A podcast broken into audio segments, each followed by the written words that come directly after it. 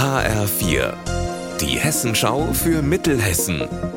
Hier ist das Studio Gießen.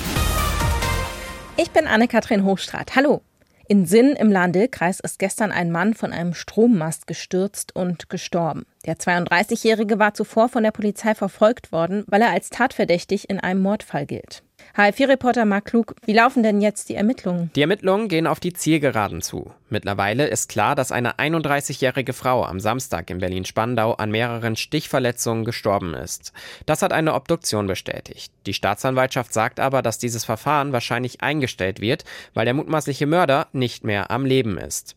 Der 32-jährige soll ihr Ex-Freund gewesen sein. Er war mit ihrem Auto bis nach Hessen geflüchtet und ist am Ende seiner Flucht in Sinn von einem Strommast gestürzt. Unklar bleibt, ob das Selbstmord oder ein Unfall war.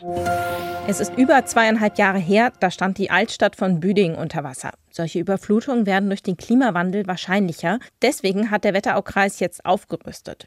Mehrere Rollwegen mit Stromerzeugern, Pumpen und Wassersaugern, Absperrmaterial, Scheinwerfer und Werkzeug, um für alle Fälle gerüstet zu sein. Der Kreis hat dafür 115.000 Euro ausgegeben. Wer im Landekreis einen Kinofilm anschauen möchte, muss künftig lange Wege in Kauf nehmen. Das Gloria Kino in Dillenburg schließt zum 21. September. Lea Schebaum.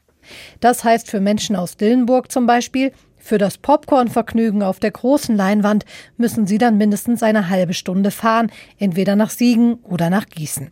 Der Grund dafür, der Betreiber des einzig verbliebenen Kinos im Landil-Kreis geht in den Ruhestand und findet keinen Nachfolger.